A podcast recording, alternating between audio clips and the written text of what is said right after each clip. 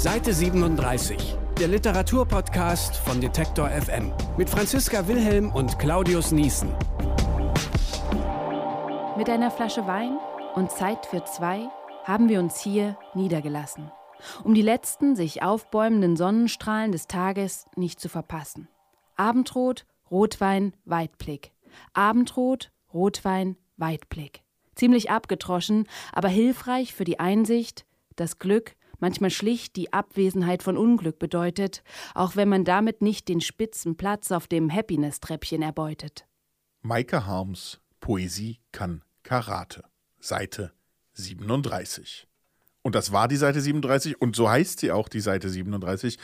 Heute mit der 13. Folge. Und? Juhu. Franziska Wilhelm. genau. Und natürlich Claudius Niesen am anderen Mikrofon. Wir freuen uns, dass es uns äh, schon äh, 13 Mal jetzt gibt. 13 ist eine Folge. Glückszahl. Also für mich, ich finde Freitag der 13. irgendwie ist auch ein guter Tag eigentlich. Ist auch ein immer. guter Tag. Und was haben wir uns für diesen Tag eigentlich als Thema ausgesucht, Claudius? Wir haben äh, uns ausgesucht das Thema Poetry Slam. Und Aber zwar fragen wir uns, ob der Hype schon vorbei ist.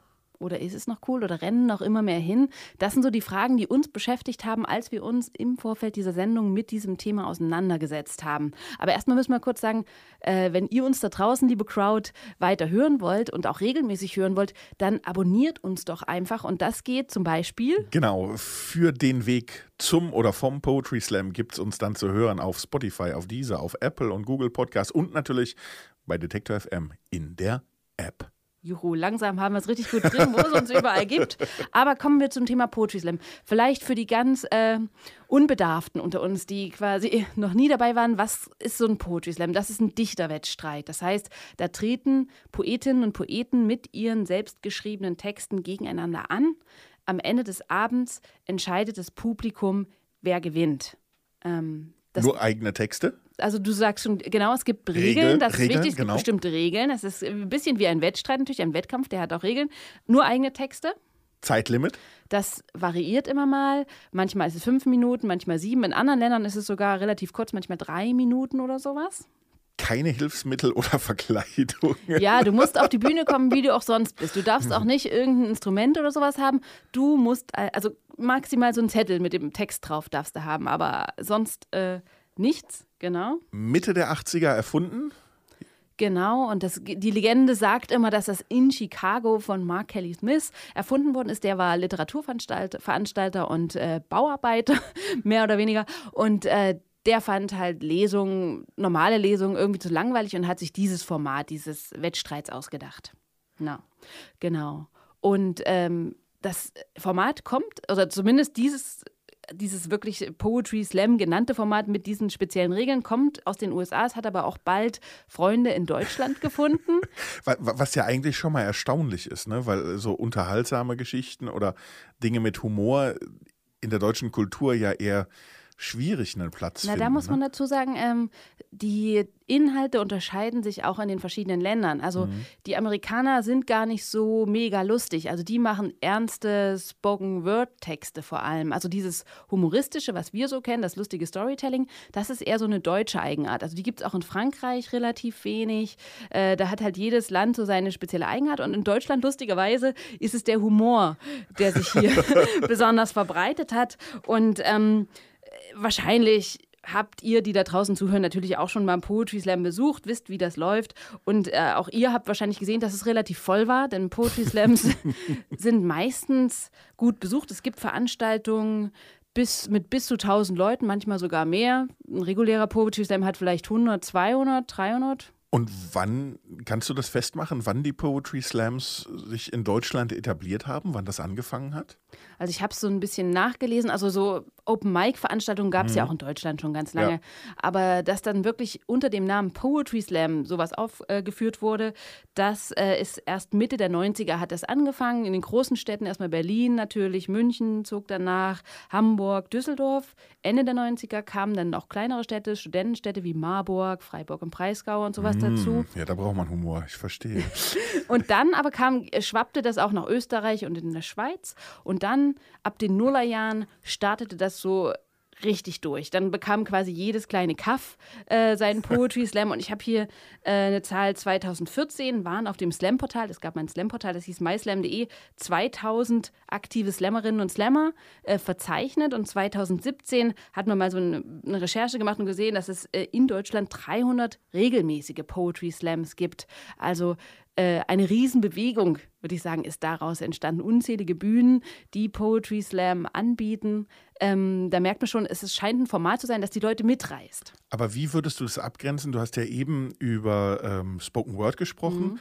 und ich kenne oder die besten Beispiele für so Spoken-Word-Geschichten sind für mich eigentlich immer in amerikanischen Filmen, wenn irgendjemand, äh, meistens irgendein Loser, sich vorne hinstellt und sehr, sehr traurig und sehr, sehr langatmig irgendwas erzählt, was keinen interessiert und das Publikum wandert so langsam ab. Also, das ist für dich Spoken Word? Äh, das, das ist für mich so ein bisschen Spoken Word. So, also zumindest nee. im, im Klischee. Und, und mich interessiert aber, wo, äh, wo geht es zusammen und wo löst sich das eine vom anderen? Hm.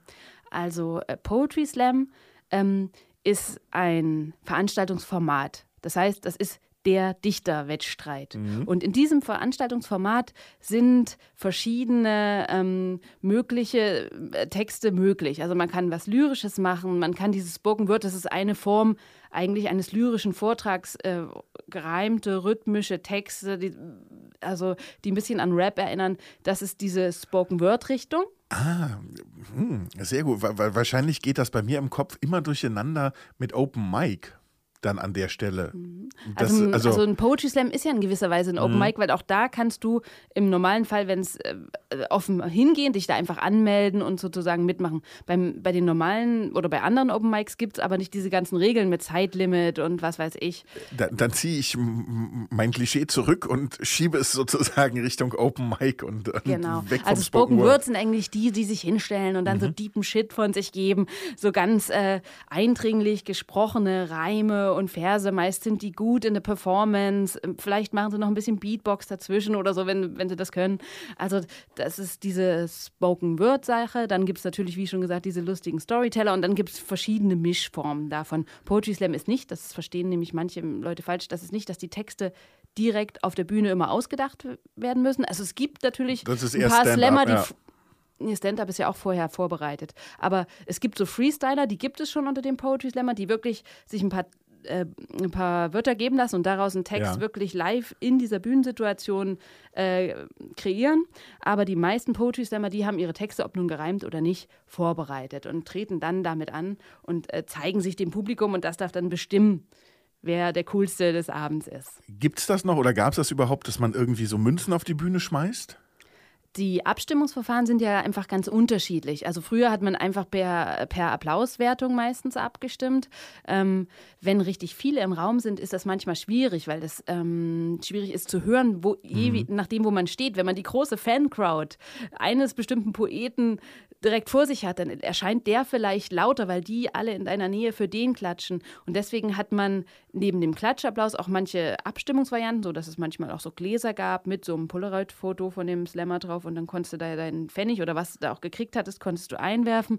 Es gibt aber auch so Jurytafeln, äh, wo dann bestimmte Leute aus dem Publikum zur Jury erklärt werden und die halten dann die Wertung hoch und dann wird quasi punktgenau abgestimmt von einer Stellvertreterjury, also mhm. die stellvertretend für das Publikum entscheidet. Und du hast ja schon gesagt, es ist jetzt, ich, ich sag mal so grob, in den 2000er Jahren oder auch in den letzten 10, 15 Jahren immer äh, rasanter, ja, immer, immer bekannter geworden, diese Slam-Szene, oder immer populärer, so, so muss man wahrscheinlich sagen. An dem Punkt, wo wir vielleicht stehen, oder, oder ich kann auch nicht genau sagen, wann das angefangen hat, sozusagen das Slam aus der Untergrundbewegung, aus dem Szene-Ding in so ein Mainstream gewechselt hat, hat das vielleicht auch was damit zu tun, dass das Goethe-Institut im Prinzip inzwischen Slammer verschickt und die am Anfang, glaube ich, eher, also nie offen, aber ich glaube, verdeckt alle noch gesagt hätten, oh nee, also ein Slammer jetzt um die Welt schicken, so als Vertreter der deutschsprachigen Kultur und Literatur, das hätte es zu einem bestimmten Zeitpunkt nicht gegeben also natürlich wollen auch Goethe-Institute irgendwie neue Sachen immer aufnehmen. Und ich, jetzt aktuell, denke ich, äh, schicken die Goethe-Institute gar nicht so viele Slammer mehr los. Dieser Hype ist schon ein bisschen durch, würde ich sagen. Aber es gab eine Zeit in den 2000ern, wo viele überall hingeschickt wurden. Und ich denke, das lag aber eher äh, an der, sagen wir mal, Sexiness des mhm. äh, Formats, der da, das da geliefert wird. Also wenn man sich überlegt, was macht äh, Poetry Slam so interessant für so viele Leute, dass sie da in Scharen hin,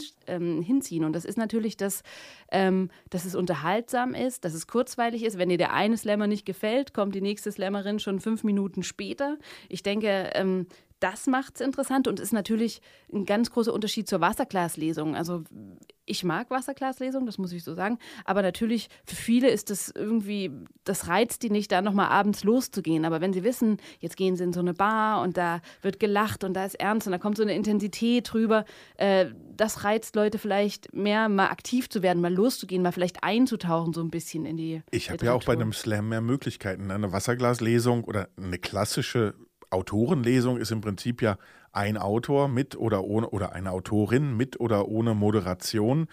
Das heißt, es hängt von einem Buch ab, von, von einer Person, die die Texte zerlesen kann oder auch nicht. Und äh, mir geht es zumindest so, dass bei dieser Art von äh, Lesung eigentlich das Spannendste in der Regel das, das Gespräch davor, danach oder wann auch immer das stattfindet ist. Also, dass man da am meisten rausziehen kann. Und na klar, wenn äh, die oder der eine das irgendwie versaut an dem Abend, dann gehst du nach Hause und denkst, ah, das hätte ich mir sparen können.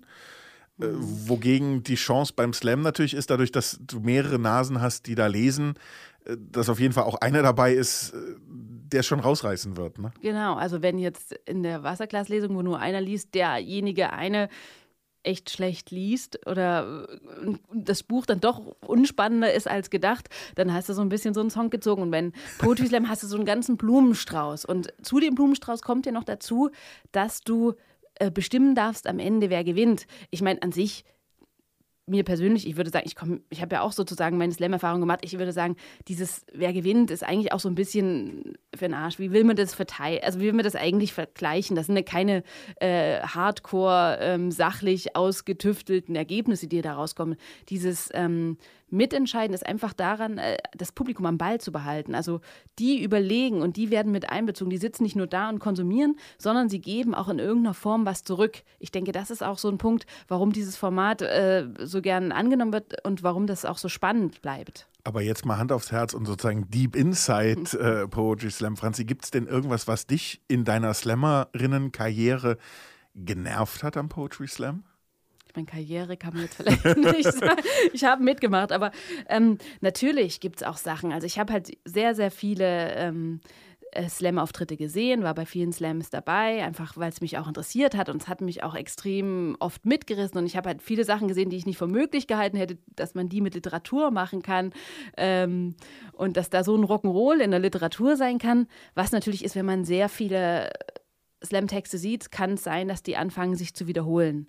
Also gibt es diesen Habitus. Ich meine, kennst du den auch, den Ich glaube, du wirst nicht die Liebe finden in kleinen Stunden bei vielen Menschen, Menschen denken oder irgendwie so mit so mit so also so, so ein, ähm, mit so komischen Pausen immer drin, wo jeder Text, egal ob er irgendwie rhythmisch ist oder nicht, irgendwie rhythmisch gemacht wird und man kriegt dann irgendwie so eine Schwere rein, obwohl man naja.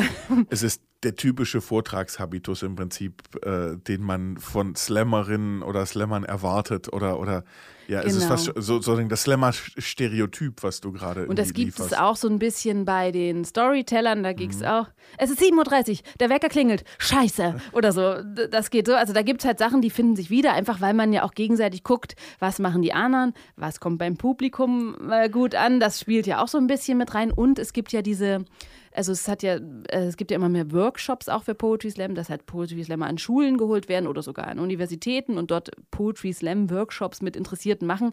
Und äh, die bringen das bei, was sie gemacht haben und am Ende gleicht sich das nach und das nach heißt, immer mehr an. Du hast so eine ähnliche Tonalität oder auch eine, also was man ja auch sagen muss, was immer ankommt, ist, ist sozusagen, wir zielen auf die Pointe. Es ist immer irgendwie ein Stück weit am besten Scheitern aus meinem eigenen Leben. Das so, ist ne? aber das, bei allen, das ist bei humoristischen Ne, Geschichten klar. ja immer gut, wenn, wenn irgendwie alle gegen dich sind und noch eins drauf und noch eins drauf oder so. Und man kennt sich vielleicht so ein bisschen wieder. Aber auch in den lyrischen Geschichten ist es halt so, dass sich da bestimmte Sachen wiederholen. Und wenn man da viel gesehen hat, dann, dann wird man vielleicht ein bisschen müde davon. Ähm, aber wenn man zum ersten Mal zum Slam geht, dann, dann interessiert das einen ja nicht. Und was mir sonst noch so ein bisschen aufgefallen ist, ist, ähm, dass äh, je, je weiter sich die Szene entwickelt hat, ähm, desto professioneller gehen die Leute auch ran, auch an die Texte. Und man hat so das Gefühl, dass früher war quasi, hat jeder irgendwas gemacht, was ihm gerade eingefallen ist. Und jetzt versucht man schon irgendwie die verschiedenen Register zu ziehen, die sich bewährt haben. Aber hast du da das Gefühl, dass, wenn wir jetzt davon ausgehen, Slam, irgendwie Chicago, egal wie viel Legende dabei ist, es ist eine Underdog-Situation gewesen, es ist äh, ein, ein unkommerzielles Format gewesen, dass es inzwischen sich kommerzialisiert hat? Und wenn ja, für wen? Also konntest, kannst du von deinem äh, Slam-Auftritten gut leben? Irgendwie, ich habe den Porsche jetzt draußen noch nicht gesehen. Wir gucken gleich nochmal aus dem Studio. Ähm, äh, oder aber die Veranstalter oder ist das einfach jetzt einfach nur eine Professionalisierung in der Organisation, weil sich irgendwie mit Social Media und so, wie wir uns organisieren, einfach vieles äh, ein, ein bisschen ja, ja, organisierter abspielt vielleicht als Also- am Anfang. Professionalisierung würde ich sagen auf verschiedenen Wegen. Also man hat zum einen die textliche Professionalisierung. Das heißt, äh, Leute wissen mehr, was man auf Bühnen machen kann, äh, was gut ist. Früher waren vielleicht noch so schräge Ausbrechertexte irgendwie drin, die dann vielleicht auch ihre so hier und da Liebhaber gefunden haben, manchmal vielleicht auch schrecklich waren.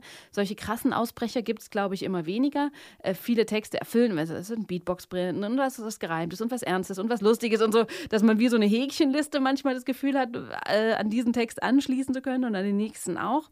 Ähm, muss aber nicht immer schlecht sein, weil die Texte ja zumindest eine gute Grundqualität mitbringen. Dann ist es so, dass jetzt rein vom Verdienst her Poetry Slams eigentlich ganz unkommerziell angefangen haben und auch ähm, zum Teil heute eigentlich auch noch sind. Viele Slammer kriegen kaum oder äh, kein Geld für die Auftritte, für so einen normalen Poetry Slam, maximal so Fahrtkosten und dann wird irgendwie in Übernachtung äh, gestellt. Und ähm, das hat sich aber ein bisschen gewandelt. Zum einen die Slam-Veranstalter, je größer die Slams werden, wenn da wirklich 1000 Leute kommen oder selbst wenn nur 500 Leute kommen, dann kriegt man über die Eintrittsgelder ja doch schon ein bisschen äh, Kohle Nur ist schön, ne? Kohle zusammen. Also da, also die, die Veranstalter Ja. konnten sich quasi irgendwie professionalisieren, in einer gewissen Weise auch finanziell und die Slammer genauso. Also zum einen über die Workshops, da gab es Nachfrage für Workshops und mit so einem Workshop kann man ja Geld verdienen. Dann aber auch diese ganzen Sachen, dass äh, nicht nur quasi die Bar um die Ecke gesagt hat, wir machen jetzt einen Slam, sondern das Institut sowieso oder das Unternehmen sowieso und am besten noch ein Themenslam zum Thema Holzbearbeitung und dann lädt er sich halt, was weiß ich, vier Slammer ein und die müssen jeweils einen Thementext zu Holz schreiben, machen sie auch und die lassen sich das dann bezahlen. Äh, und so kann man ähm, als Slammer quasi wie so ein Auftragstexter lesen, äh, also leben. Das kommt, das sind welche wahrscheinlich besser im Geschäft, manche schlechter, aber im Prinzip äh, ist das eine Möglichkeit, mit Slam zu verdienen durch diese äh, besonderen Auftragstexte. Oder man wird sogar noch weiter, geht noch weiter, man wirklich wird professioneller Kabarettist. Auch das haben einige in Angriff genommen. Ne? Vor meinem inneren Auge schwimmt gerade der deutsche Rentenversicherungs-Slam vorbei und ich weiß nicht, ja, auch ob mir das wird es da. Oh. bestimmt gegeben haben. Es gab äh, Bedienungsanleitung-Slam, obwohl ich das auch schon wieder irgendwie cool finde. Im Lutherjahr gab es ganz viele Luther-Slams. Also Oh Gott. Ja, Ja, nein. gut, also ich weiß, so ein bisschen nimmt das so die Roughheit und Wildheit des Anfangs. Aber auf der anderen Seite sind da auch manchmal wieder aus diesem Konstrukt vom Slam, wo sich immer die Texte immer mehr angeglichen haben, auch inhaltlich gab es da so bestimmte Themenhypes. Es gab mal so ein, die U20, also die jüngeren Slammer, alle immer über meine Generation oder so geslammt haben, über ihre Generation, was die so machen und so. Und äh, durch diese Themenslams kommt manchmal nochmal ein Wechsel rein und da kommen bestimmte Texte raus, äh, die thematisch sonst nie gekommen wären. Also sie sind sozusagen Freud und Leid gleichzeitig irgendwie. Also möchte ich nicht komplett verurteilen, weil da auch der thematische Neuschwünge reingekommen sind. Aber wie so eine Szene ist, klar, je mehr Slam es gibt, je mehr Slammer es gibt, die damit auch irgendwie Geld verdienen, je mehr Veranstalter vielleicht auch ein bisschen Geld verdienen, äh, desto kommerzieller wird es natürlich auch. Ne? Das ist aber ein normaler Professionalisierungsprozess, würde ich sagen. Klar, die, die Frage ist ja nur an der Stelle, und die wollten wir uns ja oder stellen wir uns heute. Wenn wir davon ausgehen, dass es ein Stück weit auch ein Hype ist, dass das alle irgendwie zum, zu den Slams hinrammeln, an welcher Stelle kann das kippen oder kann es überhaupt kippen? Also passt es einfach sehr, sehr gut in unsere Zeit. Also, dass man, man geht irgendwo hin, wo man unterhalten wird, wo man den Spiegel vorgehalten bekommt aus den Texten, äh, wo man äh, Leute erleben kann, die sich selber ein Stück weit ja öffnen mit ihren Texten und, und dabei aber eben äh, unterhaltsam, lustig sind vor allen Dingen auch. Äh, nehme ich da wieder mit, was mit nach Hause? Wann, wann, wann gibt also Was würdest du sagen als Außenstehender? Ich meine, du bist ja auch, hast auch Literaturveranstaltungen sozusagen äh, organisiert und, und wie mhm. würdest du denn das Format Slam so als Außenstehender? Ich habe ja so ein bisschen die also, Betriebsblindheit also, drin, aber wie würdest du das einschätzen? Ja, auch schon genau ein, ein paar Slams gemacht, aber auch, okay. vor allen Dingen andere Veranstaltungen. Ich habe immer das Gefühl, der Slam ist sehr, sehr krisenfest auf eine Art und Weise. Also gelacht werden will immer. Mhm. Ähm, und ich habe auch das Gefühl, dass es natürlich dadurch, dass vielleicht auch unsere Aufmerksamkeitsspannen immer kürzer werden äh, und wir natürlich sehr auf dieses Pointische getriggert sind, auch über Social Media, also dass es genau in die Zeit passt. Und für mich ist aber auch an, an genau der Stelle die Frage, also deshalb glaube ich, als Format hat das durchaus noch Bestand und mhm. ich sehe jetzt nicht, dass es da irgendwo. Dass es morgen zu Ende ist nee, und alle Slams geschlossen werden. Mag sein, es kommt irgendwie was Neues oder irgendwie man schwenkt jetzt um, weil jetzt alle ihre Solo-Shows, also das ist mhm. eher vielleicht das, dass ich das Gefühl habe, dass aus diesem, Sl also da gab es dann, gibt es bekannte Namen, ähm, und, und plötzlich machen die ihre Solo-Shows mhm. und ich mhm. kann nicht mehr so genau auseinanderhalten, was ist jetzt noch Slam und was ist Comedian oder Kabarett oder also oder, oder Stand-up. Da bin ich aber auch nicht firm genug in den Kategorien, aber äh, sozusagen die Leute gehen eher dann sozusagen mit ihrem Namen auf Tour und nicht mehr unter dem Label äh, irgendwie Poetry Slam. Obwohl das dann auch hart ist, das zu schaffen. Ne? Also erst hat man, ist man vielleicht ein bisschen verwöhnt als Poetry Slammer, da, stand ist, da vor da, 700 Leuten, nö. einfach weil das Format Slam zieht oder sowas. Und dann ist man selber Kabarettist. Das kenne ich viele aus meinem Bekanntenkreis, die dann quasi über die Dörfer echt mal tingeln, diese ganze Bekanntwerdetour. Und das ist natürlich dann äh, auch anstrengender. Ne? Dann ist gar nicht so eine Stimmung wie beim Slam in so einem kleinen Kabarett. Ich mhm. glaube auch, wenn, wenn du dann, also das ist für mich was, was ich im Kopf habe bei den, also vieles, wenn wir auch darüber darüber sprechen, was, was sind Inhalte von, von Slam-Texten, also meine Generation oder eine Peer Group. Äh, wir sind ja heute relativ fokussiert, oder du hast ja im Prinzip viele Lebensrealitäten nebeneinander. Und ich kann mir vorstellen, dass das, was eben in Berlin oder Leipzig oder München in, in so einer Peer Group sehr gut funktioniert, auch an Pointen, auch an Lebensinhalten, dass dich dann in Wanne Eickel irgendwie in einem Theater, das eigentlich mehr auf Kabarett geeicht ist, wo du dann hinkommst während deiner Tour, dass dich die 50- und 60-Jährigen angucken und sagen, wovon redet sie denn da gerade? Also, das kann auf jeden Fall ne? passieren, ne? natürlich. Ähm, also, aber, aber da waren wir ja eigentlich hm. gerade gar nicht, sondern an diesem, ich glaube, dass es auf ein Stück weit krisenfest ist. Hm. Also man sieht ja auch immer mehr, gerade dadurch, dass es im Mainstream angekommen ist mit Namen wie Julia Engelmann, also dass, dass man wirklich auch äh, raus ist aus dieser Szenigkeit dass die Verlage einen auf dem Schirm haben, weil früher war es, glaube ich, ein Sprungbrett und die Leute haben sich, ja, also äh, Poetry Slam war eine Möglichkeit, wenn man das wollte, im, im Literaturbetrieb irgendwo zu landen, also Bücher zu veröffentlichen als nächstes und dann dann war man plötzlich Romanautor, also so ein Michael Lenz, der irgendwie geslammt hat oder eigentlich aus der experimentellen Lyrik kam. Obwohl ähm, das, glaube ich, so eher tatsächlich noch die wenigen sind. Es gibt natürlich gibt, jetzt immer mehr, je mehr die Szene ist, desto mehr wird Genau, aber, aber äh, im Prinzip bleibt, also ich glaube, heute kann man, also früher hatte ich das Gefühl, okay, man ist, äh, ja, vielleicht ist das aber auch eine falsche Ansicht, aber ich sage jetzt mal ganz erlaubt, ohne das so zu meinen, zwischen 25 und 35 war man Poetry Slammer und dann kam der nächste Karriere oder dann kam was nächstes.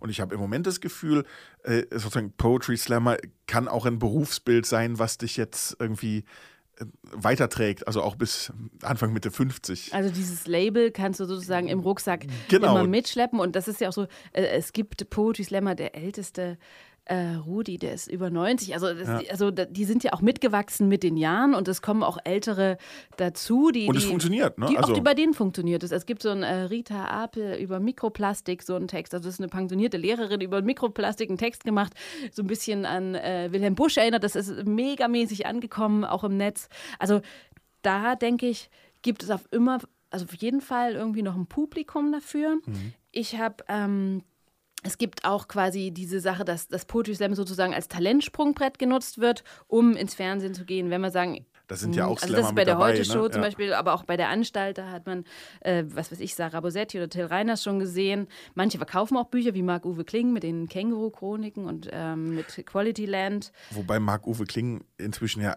eigentlich schon ein der ist ein eigener Markenkern, ne? Also der ist. äh, Absolut, absolut. ist- Aber sein Talentsprungbrett so am Anfang war der Poetry Slam. Das ist wie so Mhm. ein Sammelbecken, wo sich alle treffen, die irgendwie Lust haben, mal auf eine Bühne zu gehen.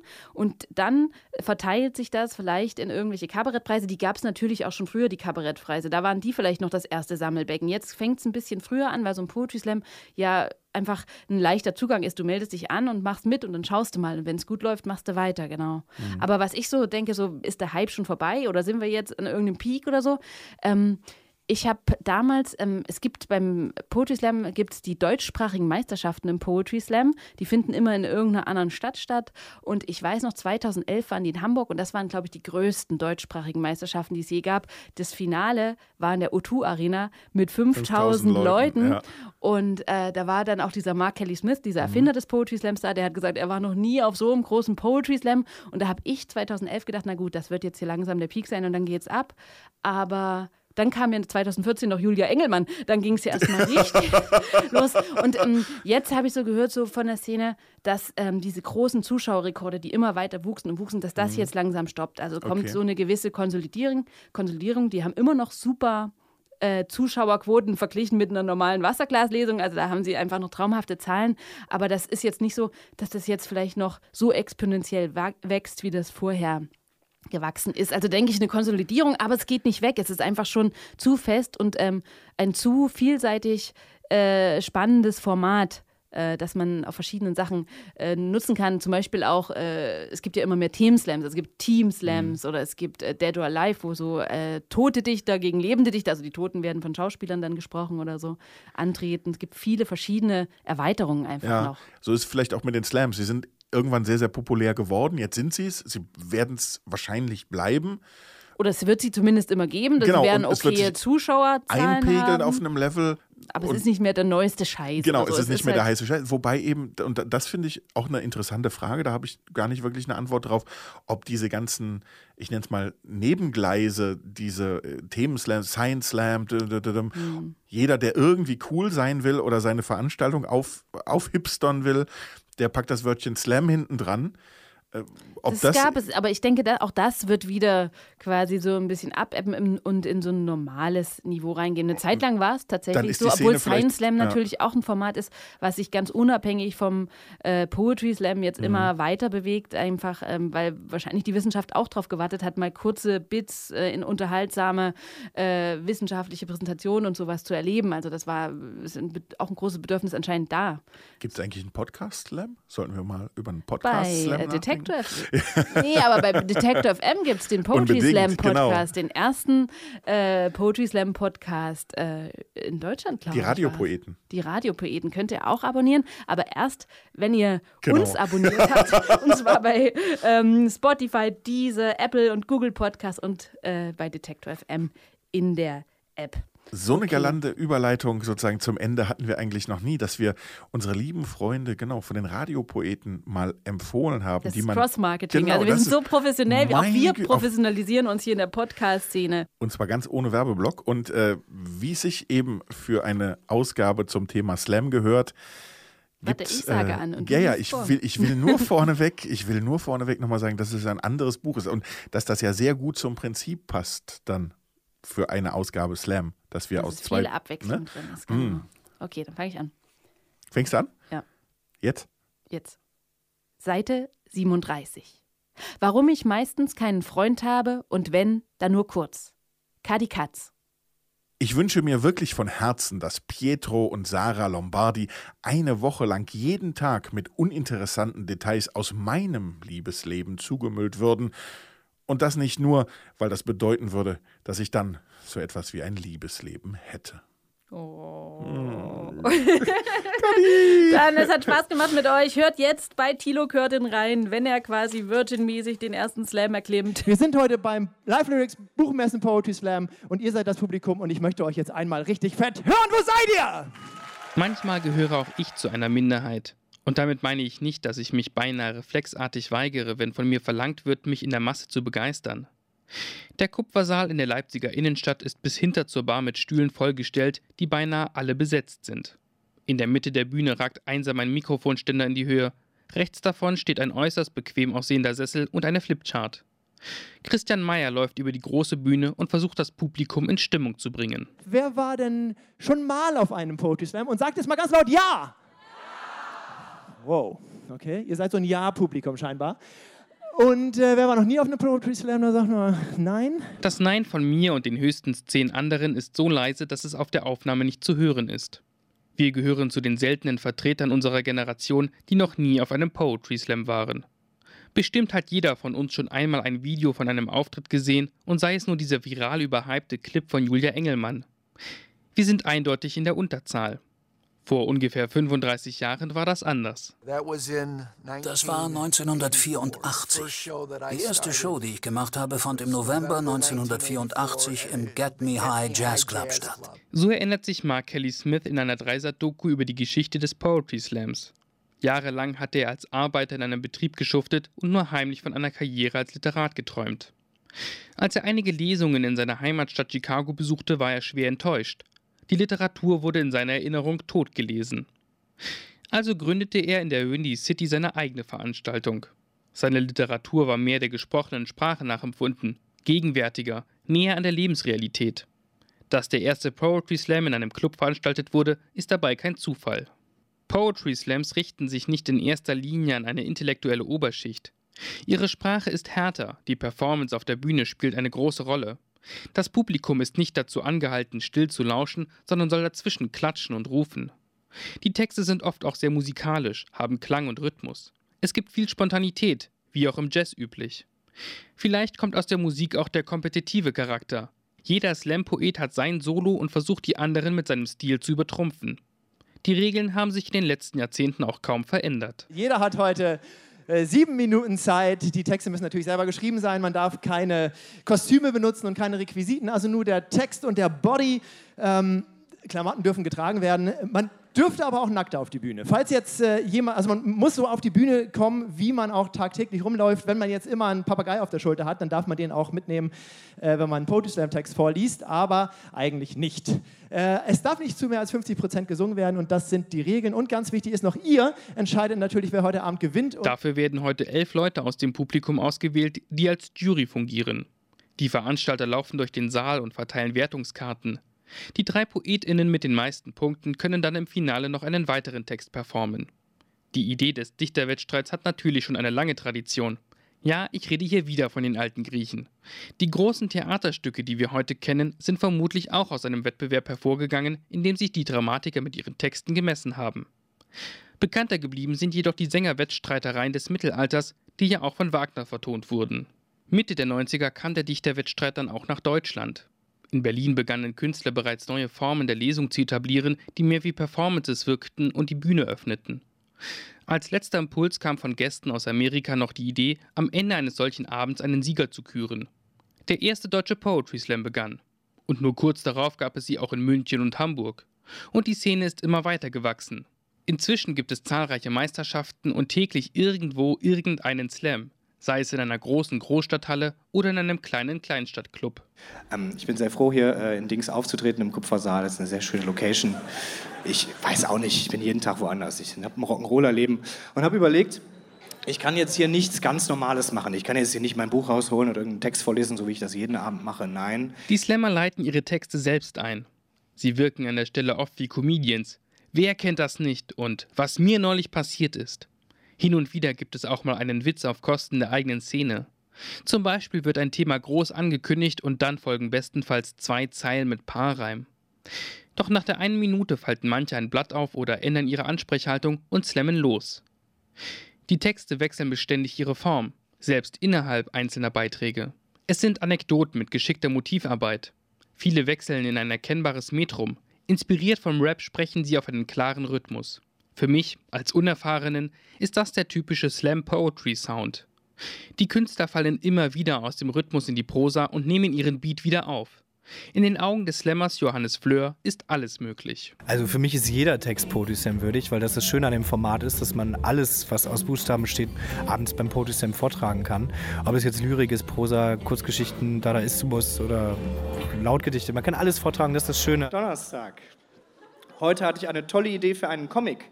Das Ermittlerduo, die Algorithmen, ist immer da, wo am wahrscheinlichsten was passiert. Das ist clever. Diese Vielseitigkeit kann auch als Grundlage für einen der größten Kritikpunkte verstanden werden. Poetry Slam sei leicht verdaulich und hätte keinen Anspruch. Für Boris Breckwitz ist Poetry Slam eine literarische Bewegung ohne eigene Poetik. 2009 machte er in der Süddeutschen Zeitung die Bestrebungen zu einem größeren Publikum dafür verantwortlich, dass die Autoren sich anbiedern. Die große Arena unterstützte die Wechselwirkung von Massengeschmack und linearem Erzählen. Es schlug die Stunde der humoristischen Gefälligkeitsprosa.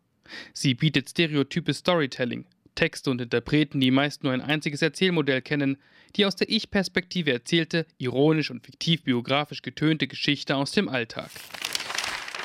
Auch Björn Höxtal hat in den vergangenen Jahren beobachtet, wie es in der Szene ruhiger geworden ist. In den Anfangsjahren des Poetry Slams war manchmal auch besondere und extreme Sachen dabei. Ähm, es wurde zum Teil mehr experimentiert. Ich würde behaupten, dass inzwischen das Grundniveau vom handwerklichen her äh, bedeutend höher ist, als es in den Anfangsjahren war. Dafür fehlen mir manchmal ähm, so das Besondere, jemand, der was völlig anderes als alle anderen macht oder so. Höxtal begleitet die Szene bereits seit den späten 90er Jahren und organisiert in Schleswig-Holstein mehrere regelmäßige Slams.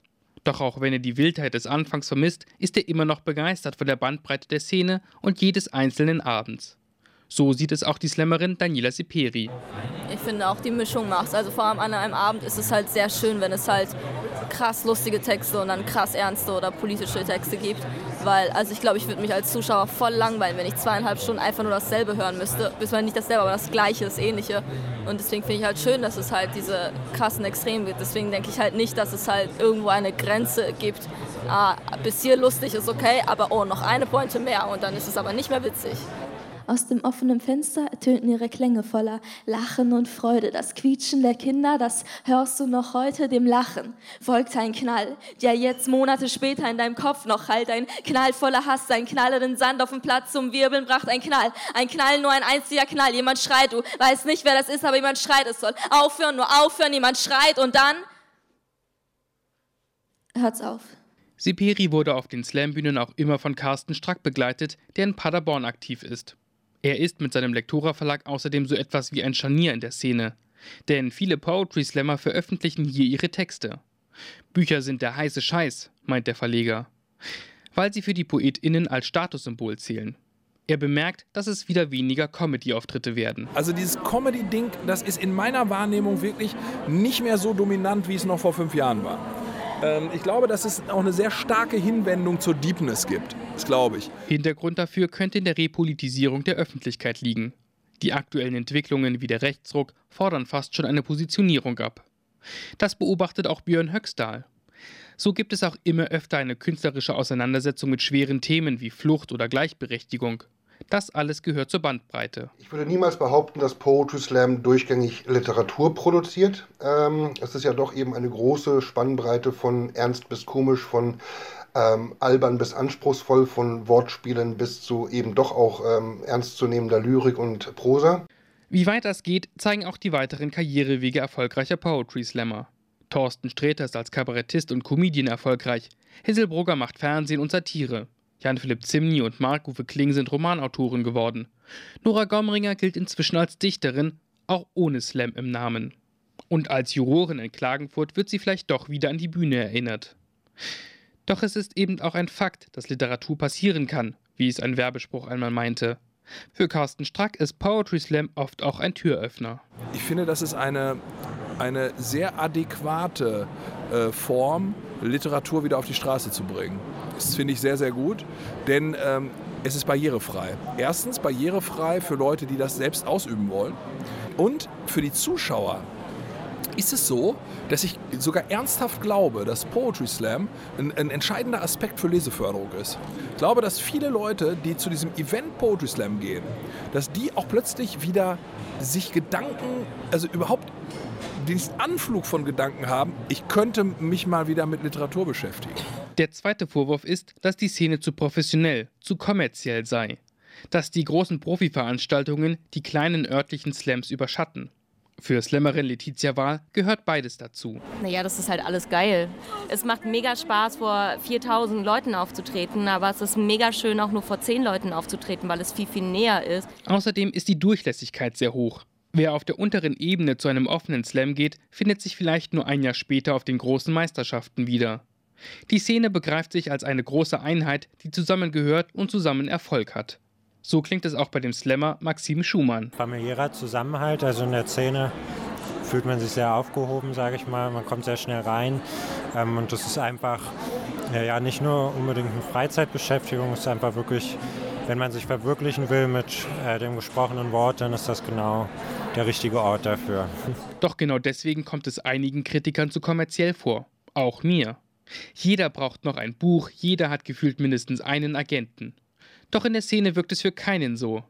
Die Bücher sind nur die handfeste Verwirklichung des Traums und der Agent gehört zum Spiel dazu. Auch die Slammerinnen und Slammer haben begriffen, dass es eine Option ist, damit Geld zu verdienen. Also nicht direkt mit Slam meistens, aber wenn man dann ein Soloprogramm hat, Bücher hat und so, dass das schon ähm, manchmal klappen kann, damit eine Zeit lang oder auch länger sein Geld zu verdienen, weil es mittlerweile auch mehr Beispiele dafür gibt. Und das beeinflusst die Szene natürlich. Die meisten begrüßen es, dass viele von ihrer Kunst leben können.